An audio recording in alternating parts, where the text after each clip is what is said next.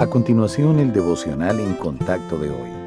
La lectura bíblica abreviada de hoy comienza en el primer versículo de Segundo de Crónicas, capítulo 33.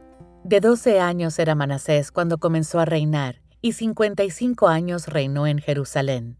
Pero hizo lo malo ante los ojos de Jehová, conforme a las abominaciones de las naciones que Jehová había echado de delante de los hijos de Israel porque él reedificó los lugares altos que Ezequías su padre había derribado, y levantó altares a los Baales, e hizo imágenes de acera, y adoró a todo el ejército de los cielos, y les rindió culto. Edificó también altares en la casa de Jehová, de la cual había dicho Jehová, En Jerusalén estará mi nombre perpetuamente.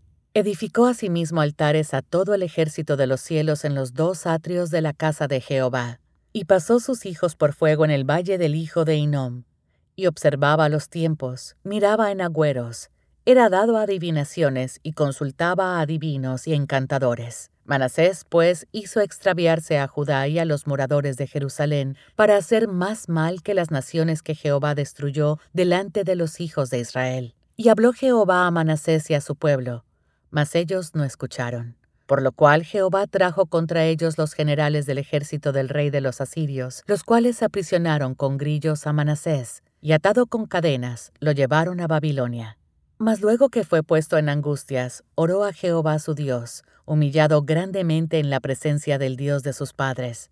Y habiendo orado a él, fue atendido, pues Dios oyó su oración y lo restauró a Jerusalén, a su reino. Entonces reconoció Manasés que Jehová era Dios.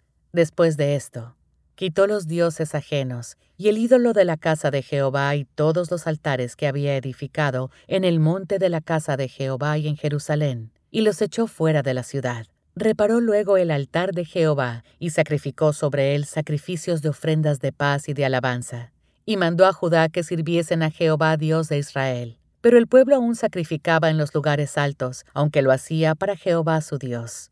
Los demás hechos de Manasés y su oración a su Dios, y las palabras de los videntes que le hablaron en nombre de Jehová el Dios de Israel, he aquí todo está escrito en las actas de los reyes de Israel. Su oración también, y cómo fue oído, todos sus pecados y su prevaricación, los sitios donde edificó lugares altos y erigió imágenes de acera e ídolos antes que se humillase. He aquí estas cosas están escritas en las palabras de los videntes. La gente que nos rodea está ignorando el ofrecimiento de salvación de Dios por medio de la fe en Jesucristo. Si miramos sus vidas, pareciera que no estuvieran enfrentando ningún juicio divino, pero debemos recordar que las repercusiones no siempre son inmediatas.